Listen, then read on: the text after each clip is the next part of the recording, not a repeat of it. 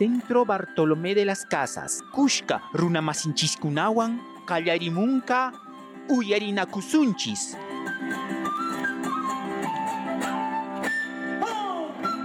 CBC, a la escucha del mundo andino.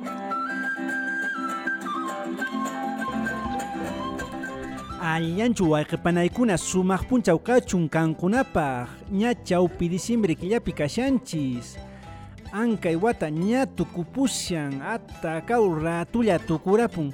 Sasallaña kay wata wayqikuna panaykuna. Llakilla llakilla. An llapanchis niranchis ankay unquy hapirawanchu otaq manachu. Ichaqa purinanchis wayqikuna panaykuna amasaykukuspa. Buenos días Ana, ¿cómo estás? Cuéntanos Ana, ¿qué información tenemos para el día de hoy?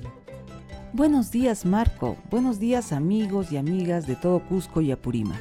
Efectivamente ha sido un año muy difícil para todo el mundo, pero como bien dices, hay que seguir adelante. Y bien, para dar inicio al programa, compartimos con ustedes esta información que está generando mucha discusión en los medios de comunicación y en el ambiente político de nuestro país. Se trata del cierre de operaciones de la mina Las Bambas. Como sabemos, la empresa MMG Las Bambas anunció que suspenderían las operaciones debido a que no llegan a un acuerdo con las comunidades campesinas del corredor minero. El motivo del cierre de la mina es por el bloqueo de las carreteras que conducen a la mina, lo que ocasionó que se agoten los insumos críticos y también por la seguridad de los trabajadores. Frente a esta posición que adopta la mina, el presidente del Frente de Defensa de Chumbivilcas, Wilber Fuentes, declaró al diario La República que la paralización de las bambas no perjudicará en nada a las comunidades que se encuentran en huelga. Indicó que los vehículos de la mina pasan por sus terrenos comunales, generando impacto ambiental y no dejan beneficios. Manifestó también que no son antimineros, ya que hay otras minas que trabajan en la zona, pero son minas responsables. Rikushanchis ima astawan llakikuy yaparapushan corredor minerupi. Kunan rimarisunchis anchaymanta astawan yachanapaj. A ver, a ver, continuemos con el programa. Así es, queridos amigos y amigas, el día de hoy tenemos mucha información interesante que vamos a compartir en el programa. Analizaremos, entre otras informaciones, el paro programado por los regantes de la región Cusco. Veremos quiénes están a favor y quiénes en contra. Tenemos la entrevista a Marco Pino, presidente de la Junta de Usuarios del Agua, y la entrevista a Salvador Merma, secretario general de la Federación Departamental de Campesinos Cusco. Chaymanta rimarisunchis balón de gas nisqamanta. Ashka qolqetañan mañayakapushanku. Imatan ruwayta atisunchisman. Llapallaqtantin runakuna mana kaytukuy qolqeta pagananchispaq. Otro tema que vamos a tratar en el programa es sobre el juicio contra el expresidente Alberto Fujimori por el caso de las esterilizaciones forzadas. Después de mucho tiempo, el Poder Judicial comienza este proceso. Kunantaj kawarisunchis imaymana itarishan teksemuyuyninpi anchay Omicron nisqa ankay millay onkuy COVID-19 nisqa. Del mismo modo, vamos a escuchar un interesante análisis sobre cómo podemos construir gobernabilidad a partir de las elecciones de nuestras autoridades, esto en vista de la proximidad del proceso electoral para elegir a los presidentes regionales y alcaldes.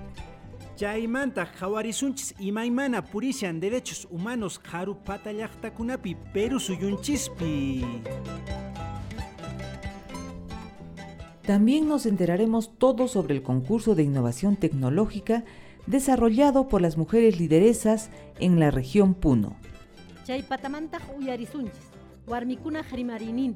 Voces de mujer Nisqa, Jaca y provincia de Grau Apurímac Llaqtamanta.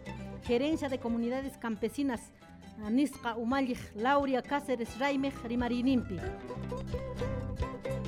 Y en nuestra sección CBC Te Informa, llevaremos a ustedes información sobre las distintas actividades que se viene desarrollando, siempre pensando en el desarrollo sostenible de la sociedad.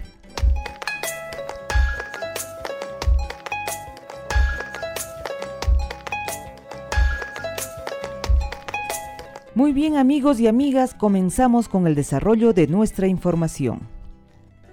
El 13 de diciembre, la Junta de Usuarios de Agua del Cusco inició una medida de fuerza en protesta contra el incremento de precios de los abonos y fertilizantes, la infructuosa segunda reforma agraria y por qué el bono para agricultores solo beneficia a los que cuentan con un gran número de hectáreas.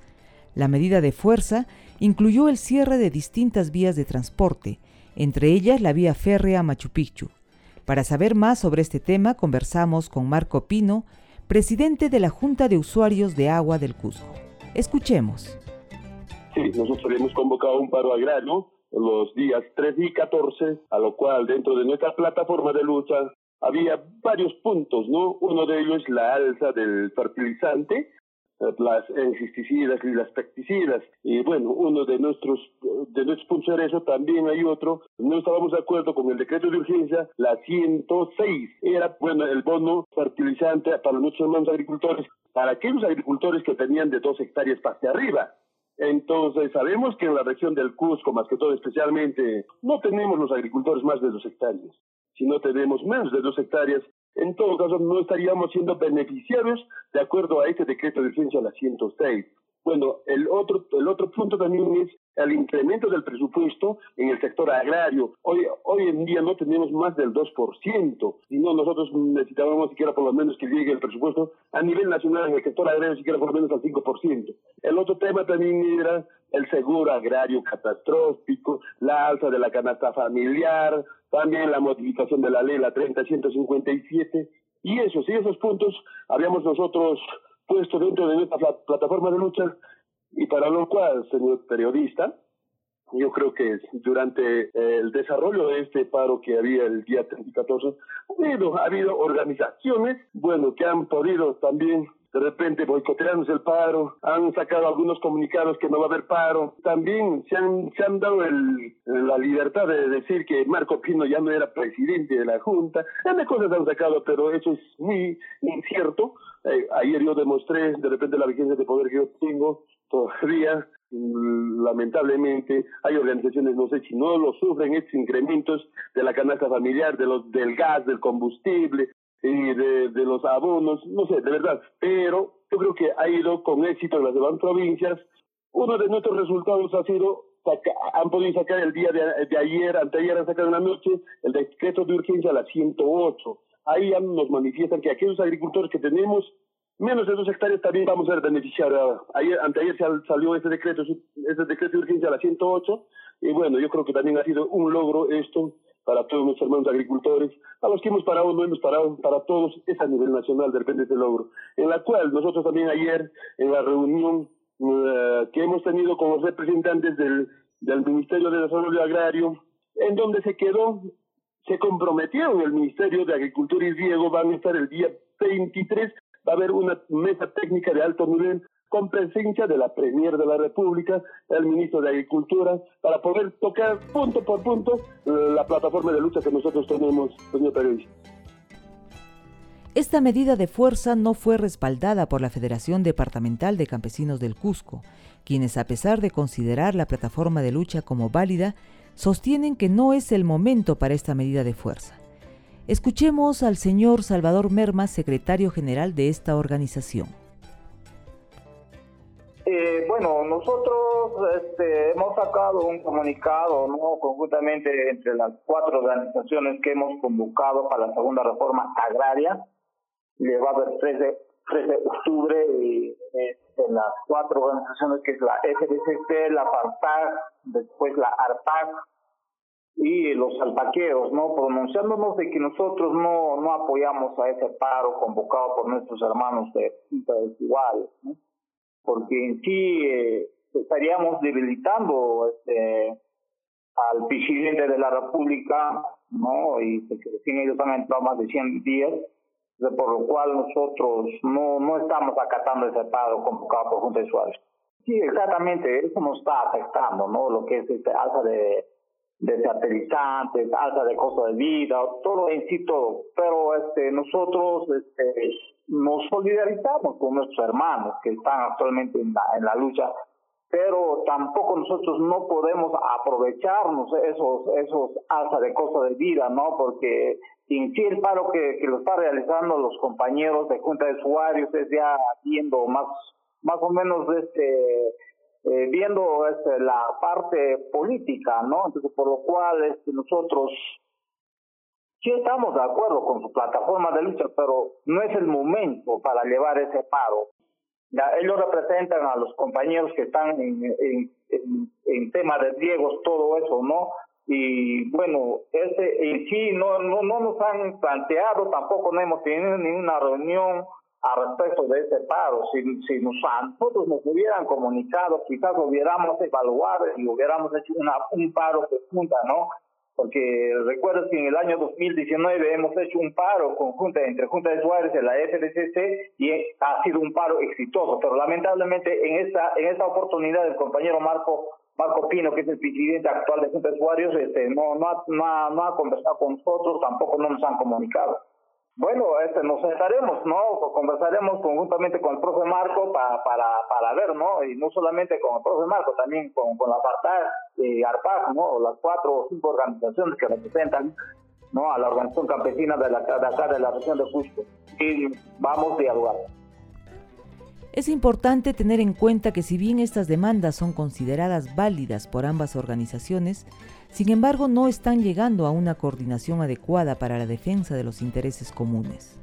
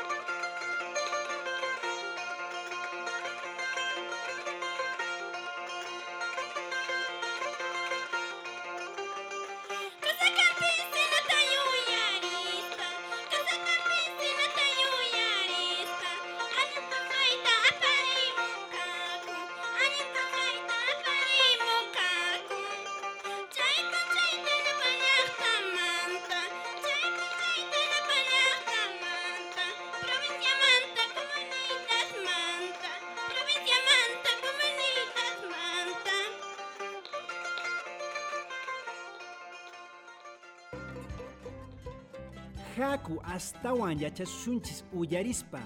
Kunantaj uyarisunchis Huiracoche ingeniero Iván Guamán. mi presidente Casa Instituto Regional del Gas. Pai willaron imamanta yaparapun gas presionta. Yapan ayllukunapi Perú suyunchispi llakisqa kashanku chaymanta. Haku uyarina willarininta. El precio del gas o conocido como GLP Gas Licuado Petróleo en su presentación de balón de 10 kilos, que lo consume más del 80% de toda la población del país. Incrementa debido a que el insumo materia prima para obtener el GLP pues son los líquidos del gas natural. Los líquidos del gas natural una vez que sale de la planta de separación de Malvinas esto se comercializa en barriles de petróleo. ¿Eso qué significa? Que si en el mercado internacional el precio del barril de petróleo se incrementa en 75, 80, 85 dólares. Los líquidos de gas natural vendidos como barriles de petróleo también se incrementa. Lo extraño es que cuando en el mercado internacional el precio del barril de petróleo se reduce, esto no sucede acá en el país. Para poder reducir el costo del GLP necesitamos cubrir la demanda interna. En el país solamente se produce el 80% del 100% de la demanda del país, el 20% lo importamos.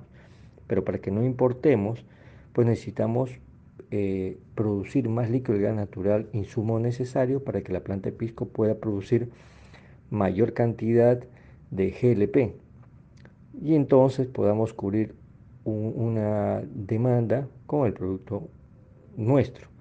Lo otro es pues más infraestructura para reemplazar el GLP por el gas natural en estado gaseoso, pero solamente eso se podrá lograr si hacemos grandes infraestructuras de ductos que partan desde los yacimientos gasíferos. En nuestra situación actual, para que el GLP mm, a corto o medio plazo eh, se pueda reducir el precio, el Estado debería de empezar a importar GLP a granel, como lo hacen las empresas privadas de 2015 es así que en 2015 nosotros eh, estamos siendo abastecidos de GLP de Bolivia, pero a pesar de que el precio de compra es mucho menor que el precio en planta acá en Perú, eh, el costo pues no se reduce del producto final del GLP. Es por eso que el Estado peruano debe de asignarle una tarea más a Petroperú para que se encargue en la importación y de esa manera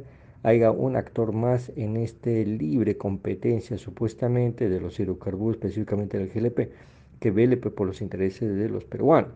Y no solamente en su importación, sino también en la comercialización, ya que eh, uno de los costos eh, del costo total de los balones de 10 kilos, eh, pues está en los intermediarios que es eh, ese costo que más bien siempre se va incrementando y no hay forma de cómo regularlo.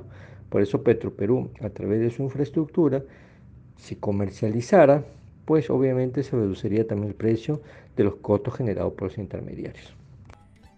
Kunantaj hasta yacharinapaj uyarimusunchis huiracocha economista Pablo Villa. Pay asqata yacharin manta. Haku uyarimusunchis. Eh, casi del 100% de producción de gas natural en Camisea se exporta alrededor del 40-45%, es casi la mitad la, la, exportación.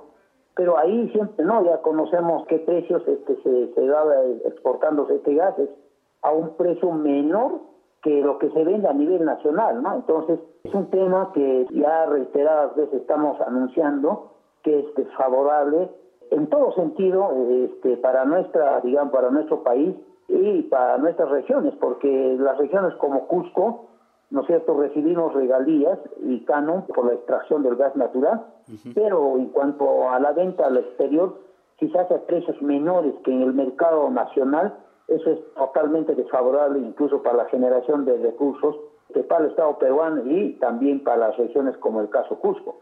Hay este, iniciativas de importar ya este, gas, este, balones, eh, hay unas, este, algunos tratativas, todo eso con, el Estado boliviano, y la misma que no se concretiza la fecha, ¿no? Porque sí, no solamente en este gobierno que está impulsando este, este tema de la importación de gas principalmente del Estado boliviano, sino son inclusive desde el gobierno de Toledo, pasando por Ulianta Humala, este, esta idea de, digamos, de importar este gas desde, desde Bolivia, no solamente en balones, sino también a través de ductos, ¿no? Que podrían interconectar el sur peruano este, para una para un beneficio, ¿no? La misma que este, implicaría disminuir este, significativamente los balones eh, de gas que se venden a nivel en las regiones como Cusco, Arequipa, ¿no? Para poner no solamente ejemplo, ¿no? tenemos información que en Bolivia sí ya hay uso masivo del gas boliviano,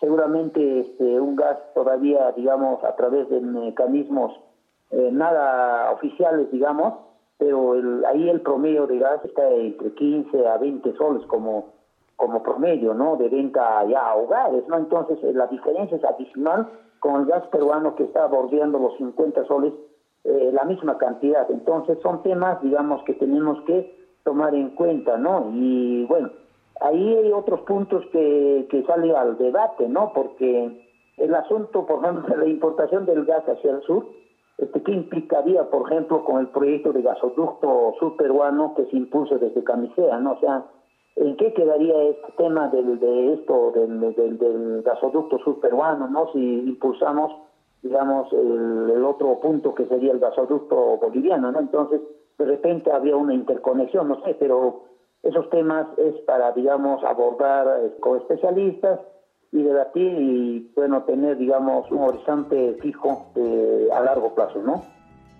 Yapan Perú suyunchispil yakisca gas presión manta. Chaymanta allinta yacharina anchaywan yachasunchis imaymana ruasunchis.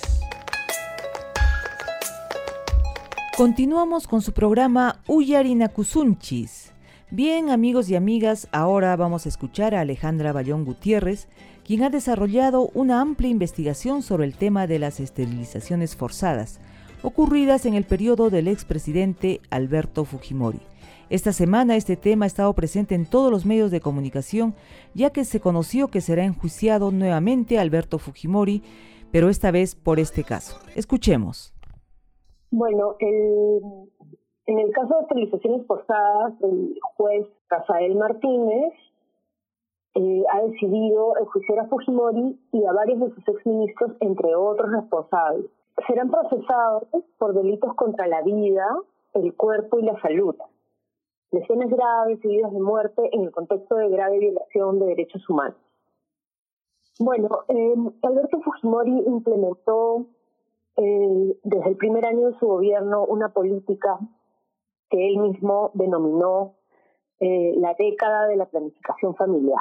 En la década de los noventas eh, se hizo un acuerdo que fue el Proyecto 2000 con el gobierno de Estados Unidos y se realizaron diversas políticas públicas en el contexto de la salud reproductiva. A partir del año 1995, 1996, eh, que inicia el Programa Nacional de Salud Reproductiva y Planificación Familiar, eh, se intensifica la esterilización tanto a hombres como a mujeres, pero afectó muchísimo más a mujeres. 92% de las afectadas fueron mujeres.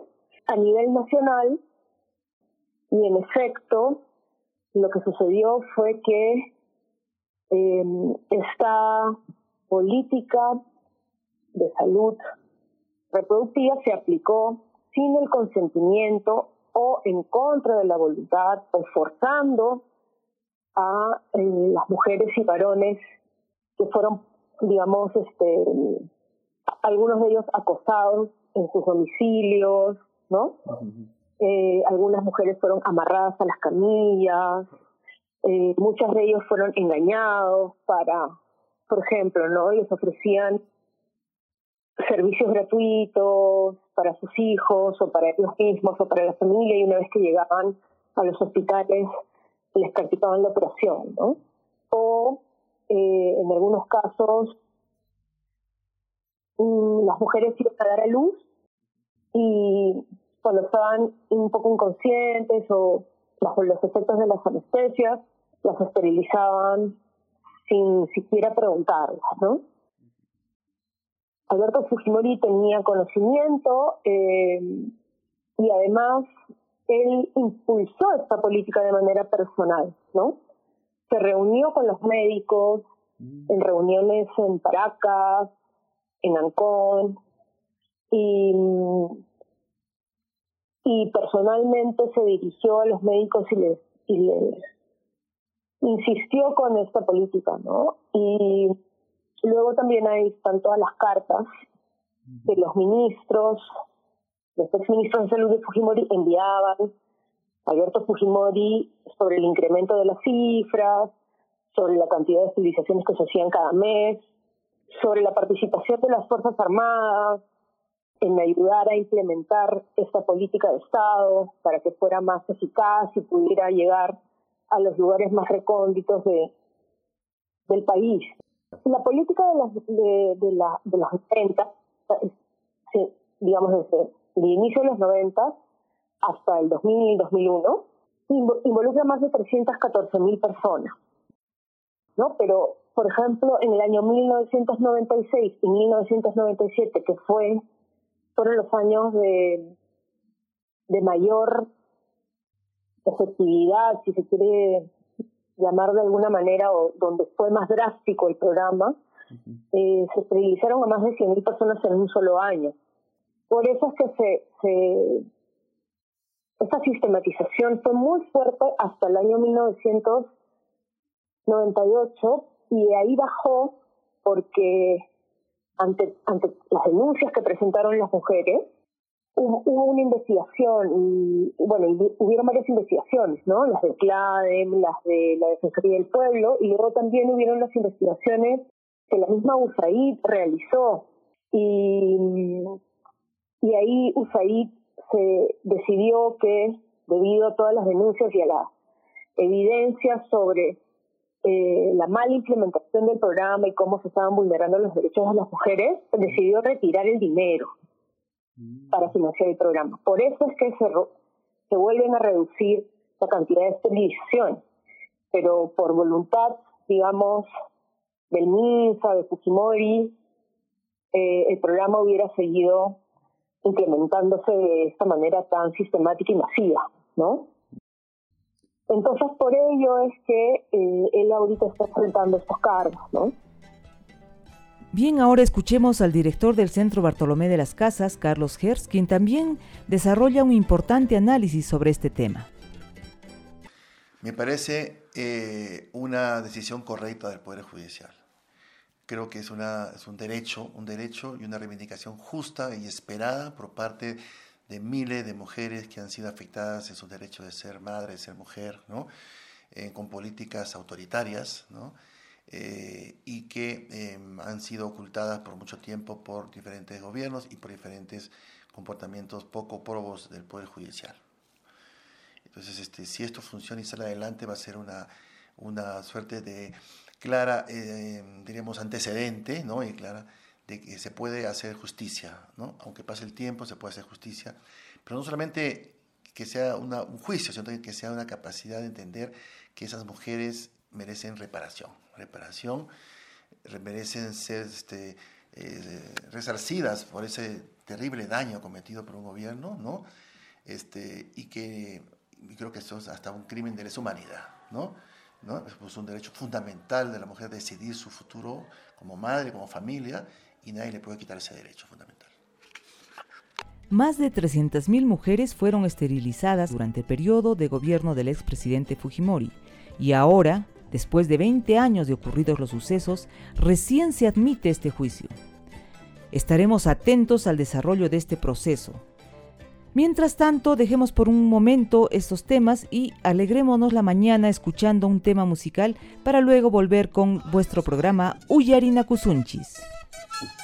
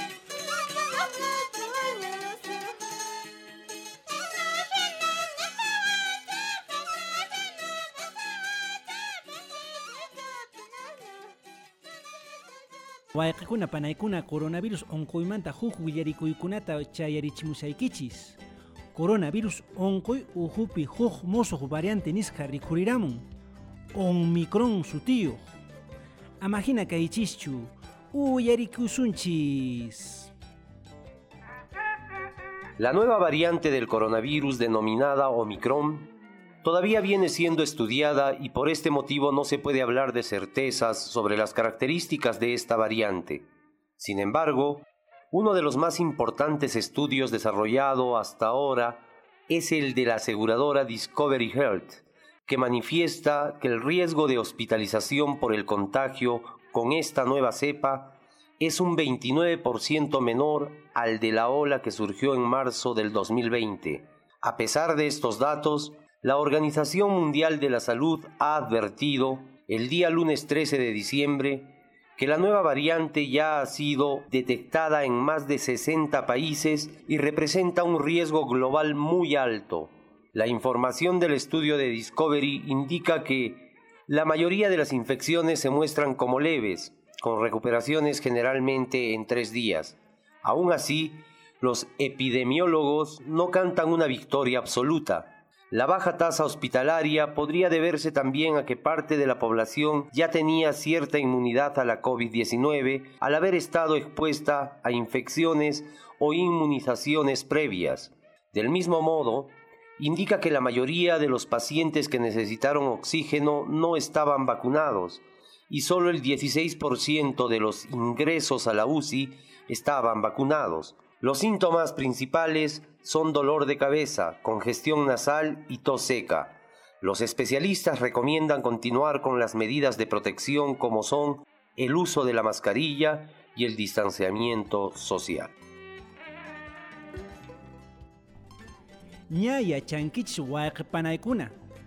paqtataq anchay millay onquywan covid coronavirus nisqa wañuwaqchis kaqlla purina maskarillawan makinchiksta maqllikuspa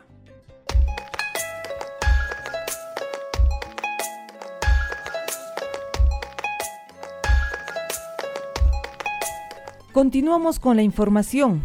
Efectivamente, el 2 de octubre del próximo año se realizan las elecciones municipales y regionales y para participar de este proceso democrático es necesario tener en cuenta varios aspectos que aseguren una gobernabilidad sostenible.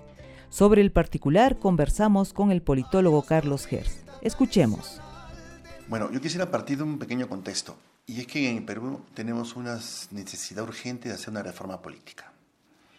No tenemos partidos políticos sólidos, tenemos movimientos políticos eh, muy frágiles y además cuestionables a nivel nacional quiero ahorrarme también el discurso, que el público sabe muy bien qué tenemos de partidos políticos, el comportamiento totalmente laxo en su funcionamiento, la falta de estructuras, la falta de principios, ¿no? y la, facilidad con la cual una persona puede cambiar de un partido a otro. a veces digo en broma que es más fácil mantenerse en un equipo de fútbol que mantenerse en un partido político.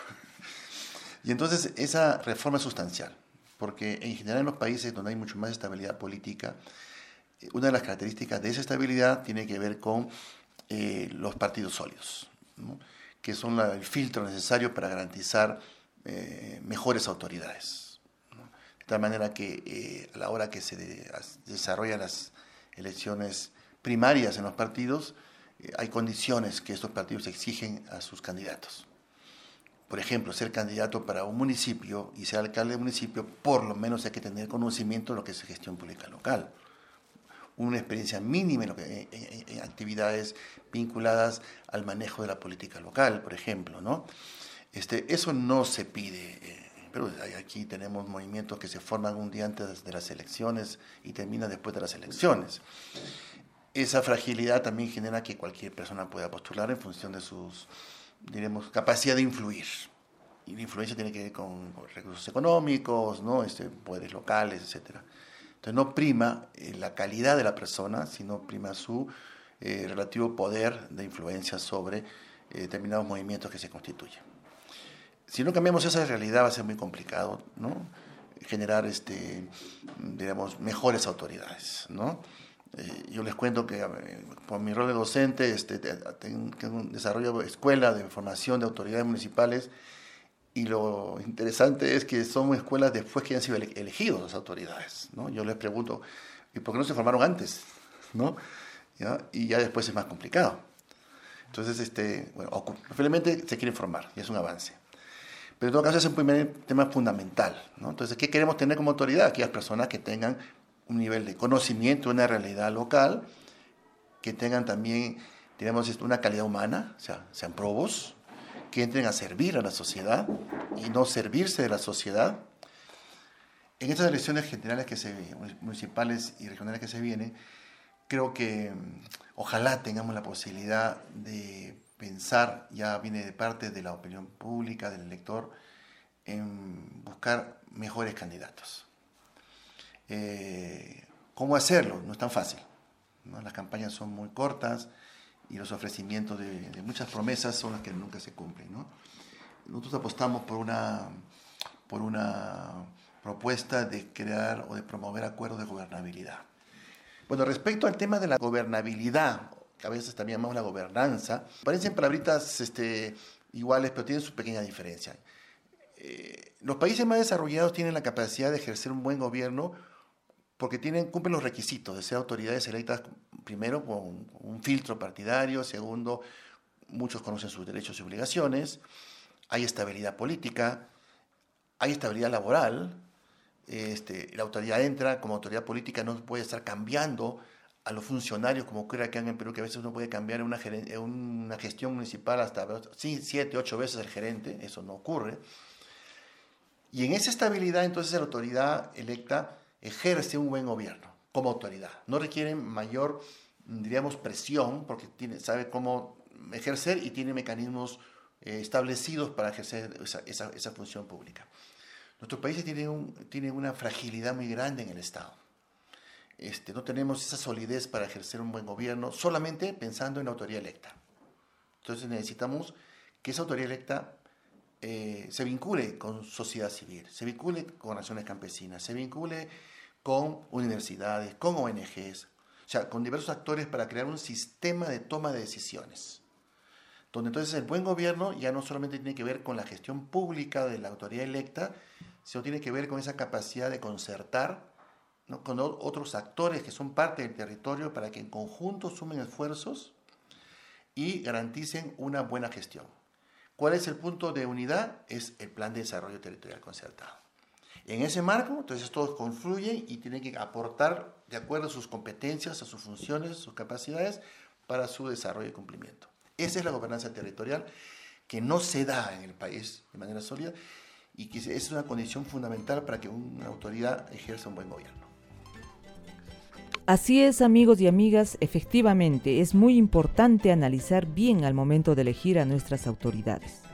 Así estaremos construyendo una gobernabilidad que por fin asegure la ejecución y permanencia de proyectos a largo plazo.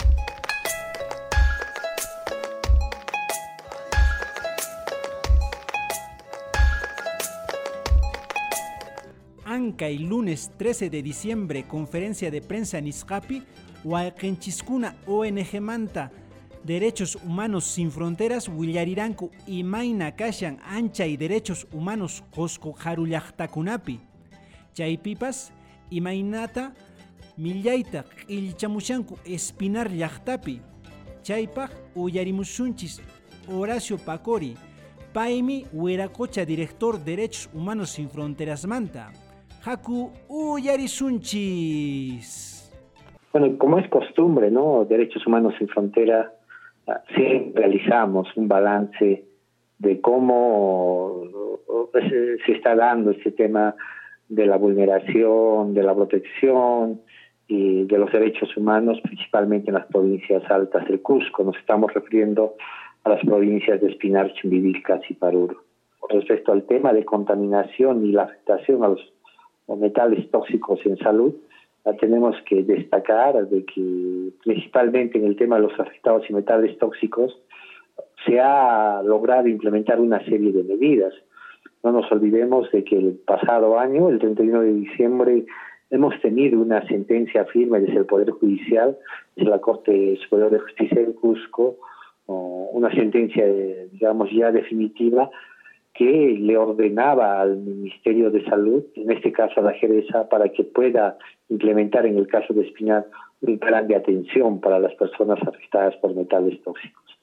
Bueno, eh, eh, digamos, en, en razón a esta sentencia, lo que se ha hecho desde la Jereza es implementar un plan de atención, pero lamentablemente este plan no se ha realizado de manera participativa y no ha logrado, digamos, atender a las personas afectadas por metales tóxicos de la forma en que estaba previsto este tema de la afectación por metales, así como lo ordenaba la sentencia, digamos, dentro de esta instancia, ¿no? Entonces es un tema que, digamos, todavía nos genera preocupación. Pero en razón a ello han habido otros temas importantes. Por ejemplo, la promulgación de la ley 31 189, eh, que es una ley para, digamos, poder fortalecer la atención a los afectados por metales tóxicos a, nivel nacional. Eh, bueno, este, esta ley ya ha sido promulgada, está en una faceta de reglamentación y esperemos que este año se avance con esa reglamentación para ya tener, digamos, un respaldo del marco normativo. Otro aspecto que destacar en relación a los afectados por metales tóxicos es que, bueno, en el debate de la ley del presupuesto para el año fiscal 2022, a través de una disposición complementaria única, se ha logrado, digamos, que se destine 30 millones para poder atender el próximo año a los afectados por metales tóxicos. Dentro de esta disposición complementaria se encuentra específicamente la provincia de Espinal y creo que con esto se va a dar saltos importantes en la atención, que es un tema importantísimo frente a, estos a estos a la situación que están viniendo o que vienen enfrentando los afectados por metales tóxicos. Respecto al tema ambiental, debemos destacar que desde Derechos Humanos Sin Fronteras, conjuntamente con Amnistía Internacional, hemos logrado, digamos, presentar un informe eh, sobre los dosajes que se han realizado a varios pobladores de las comunidades de Espinar para ver este tema de la afectación por metales tóxicos. De 155 muestras realizadas, el 78% nos demuestran de que los pobladores tienen metales tóxicos eh, en el cuerpo que superan los límites permisibles. Entonces es un tema que, digamos, genera cierta preocupación. Eh, a través de este estudio se ha recomendado dos aspectos básicos, donde lamentablemente no se ha avanzado en la provincia de Espinar, de que se tiene que hacer esfuerzo desde el gobierno local, el Ministerio de Vivienda, Constitución y Saneamiento, para ver cómo se dota de agua potable de calidad para la población de Espinar, porque si no se soluciona eso, el nivel de exposición que tienen, digamos, a, la contaminación, principalmente las fuentes hídricas, los pondría en mayores niveles de riesgo.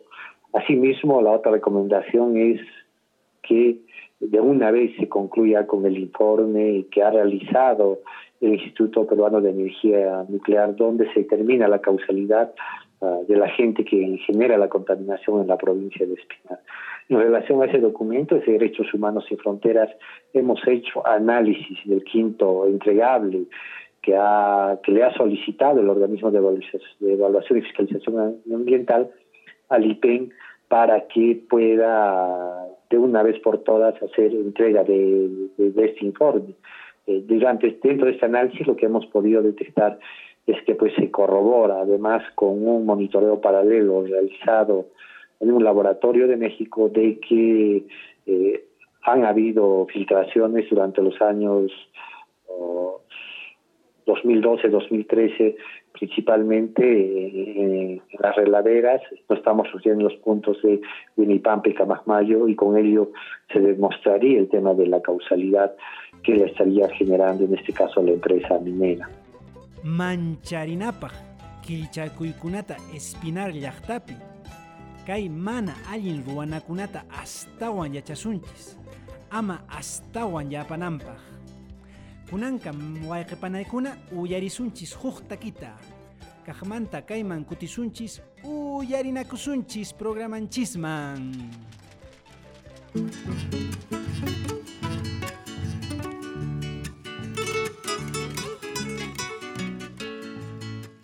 Así, para todos los lindos amigos que aman nuestra cultura peruana. Para los amigos que el guay no tenemos en la cabeza y en el corazón.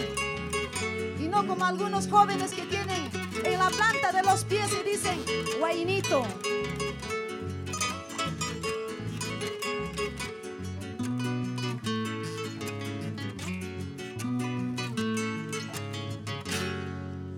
Oigan, señores, un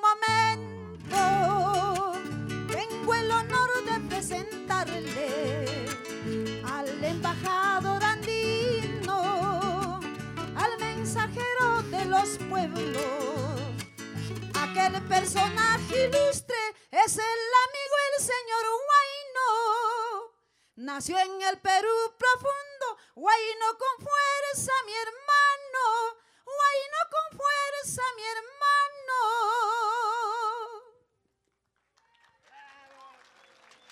Cuando cantes nuestro guayno, no te avergüences, oiga amigo, cántalo con más orgullo, este cantar más profundo.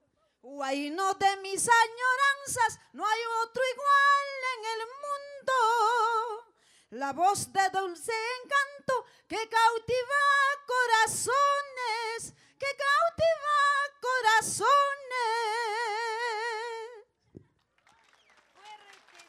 ¿Quién dice por ahí que el no es simplemente guainito? El no es un poema. El no es filosofía de los pueblos. El no carajo, es el señor guaino. No es como algunos dicen que simplemente es un guainito. El guaino es un poema, filosofía de los pueblos, en cuyas letras denuncia las justicias del tirano. Aquel que viene luchando con las armas de la verdad, con las armas de la verdad. Guayno con H de hermano, guayno con un sentimiento, guayno con A amigo, es el sentir de mi alma.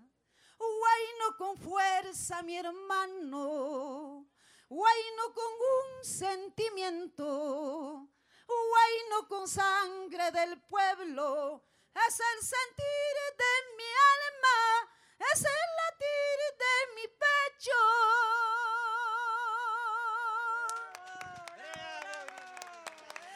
¿Cómo me así, no? A capela. Ahora sí, después de alegrarnos con esta bella melodía, vamos a dar paso a nuestra sección Voces de Mujer.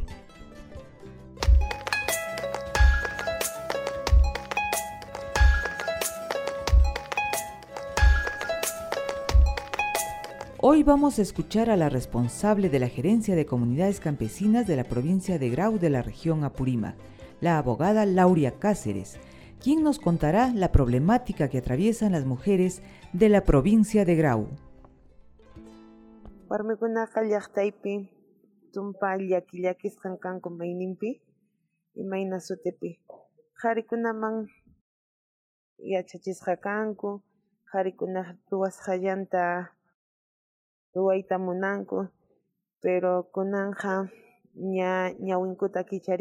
Pero sumaq allin kawsay chayanankupaq rimaspa parlaspa uyarichikuspa munasqankuta mana manchakunkuchu rimayta mana penqakuymanpas ancha chayankuchu kunanqa provincia de Graupi pachaq watapi warmi autoridad karuran chaymanta pacha penqaytapas imatapas qhipaman saqiykuspanku eh, ñawpaqman puririta qallarishanku Federación de Mujeres nisqankupas kanmi independencia económica nisqankuman chayaykushanku imayna razonta.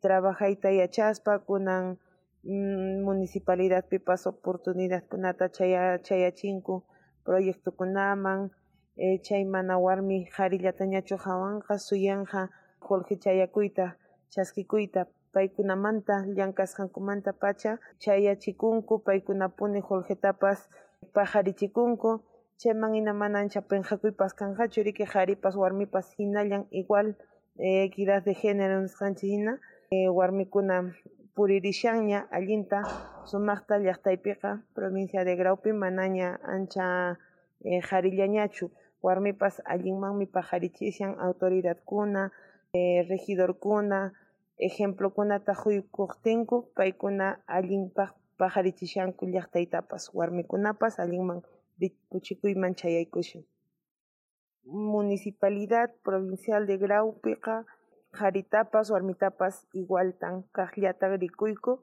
oportunidad laboralkunatapas iskayninman mana ni qharillaman ni warmillaman eh, tikrarispachu llapanman igualta qhawarispa trabajokuna nisqankutapas eh, chayachiku actividades convocatorias imayna huñunakuy reunionkuna kaqtinpas llapanman igualta chayaykachimuyku invitaciontapas mana ni qharillaman ni warmillaman tikrarispa nisqanchikchina chaymi educación básicakunapipas chayachinansi warmanchiskunaman qharipas warmipas iguallan kanan mana nimayqin uh, maschu nimayqinpas menos nisqanchu kanku riki chaymi provinciapiqa sumaqta paqarichishayku llapanta iskayninkuna iskaynin género qharitapas warmitapas allinta iskayninmanta puririchispaku iskayniykupunin purikku mana eh, niyuqninmanpas niyuqninmanpas mayta mastapas ni menostapas kutirispachu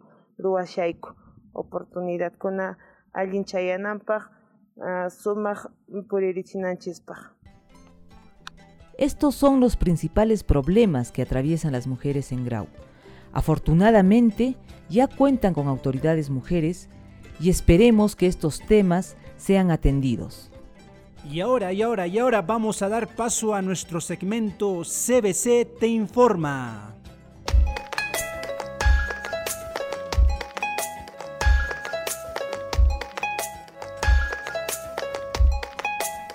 Puno llaqtapi lideresa warmikuna titikaqa qucha allin hawarisqa kananpaq huk proyectuta aparishanku kay proyecto ukhupi ciencia y tecnología nisqapi huk concurso nisqa llallinakuyta ruwashanku kay llallinakuy concursomanta Waman coordinadoran willakuyninta chayarichimuwanchis haku uyarikusunchis estamos trabajando un proyecto con mujeres lideresas, en donde básicamente es una red de mujeres lideresas unidas en defensa del agua Tizitaca, que están viendo el tema de la contaminación ambiental. Y es por eso que se está haciendo el lanzamiento de un concurso de ciencia y tecnología, en donde queremos rescatar los saberes ancestrales con respecto, digamos, a mitigar hasta cierto punto la contaminación a nuestro lago sagrado de los Incas. Este proyecto lo estamos haciendo básicamente en las zonas de Puno, de Ácora y de Capachica, en donde están convocados, invitados, ¿no? Las instituciones educativas, tanto del nivel primario y secundario, donde queremos rescatar los saberes ancestrales, más no digamos el uso de lo que es la tecnología moderna, sino rescatar, contribuir en este, en este aspecto a ese equilibrio, a ese balance y esa armonía que existe con la naturaleza y con lo que nos rodea. Y es por eso que en este concurso estamos impulsando los saberes, los conocimientos ancestrales para que mediante las instituciones educativas se rescate todos esos procesos. Ver cómo nosotros, tanto como organización de mujeres lideresas y también con lo que son las instituciones educativas, podemos fortalecer estos espacios. ¿Para qué? Para generar una conciencia ambiental en todo nivel en la población adulta, en la población, digamos, en edad escolar, en todos los espacios y así, de alguna manera, rescatar todos nuestros conocimientos antiguos. Se están presentando de los distritos de Ácora, tanto de nivel primario, secundaria, igualmente de Capachica y de Ácora. Ahorita tenemos proyectos, digamos, para hacer lo que son este compost orgánico, con todo lo que es eh, elementos orgánicos. También se está haciendo lo que es el uso del compost biol, con con todo lo que es tecnología 100% orgánica, nada de químicos, nada de preservantes. Todos estos proyectos de alguna manera buscan reciclar todo lo que se tiene sin utilizar nuestra tecnología eh, moderna, se podría decir. Waikikuna panaykuna ña tukuramunchis, kunan rimaranku Ana Román y Marco Arcadio Quispe, Darcy Carmelino Yana Painingwan, Huk Semana Kama, Tuparisunchis, Uyarinakunanchispaj. Centro Bartolomé de las Casas, Kushka, Runamasinchis-kunawan, Kallarimunka, Uyarinakusunchis.